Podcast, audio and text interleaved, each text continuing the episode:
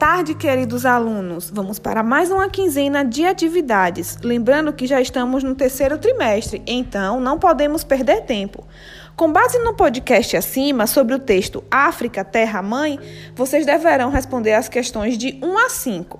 Primeira questão: Qual a importância de conhecermos a nossa origem ancestral através da dança e das suas respectivas variações? Nessa questão, você vai resgatar a importância dessa origem ancestral. Qual é a importância disso?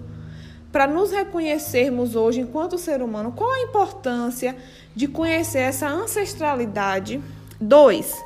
No texto acima, podemos ver as variações do samba e das suas peculiaridades geográficas. Qual a diferença do samba carioca e baiano dentro da dança?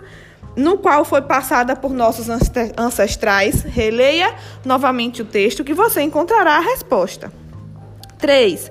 O samba pode ser considerado patrimônio da humanidade porque 4. Quais as danças norte-americanas estão presentes no texto? Releia novamente com atenção. E quinta e última questão. Cite duas contribuições da prática da dança na escola. Você possivelmente já vivenciou alguma prática de dança na sua escola.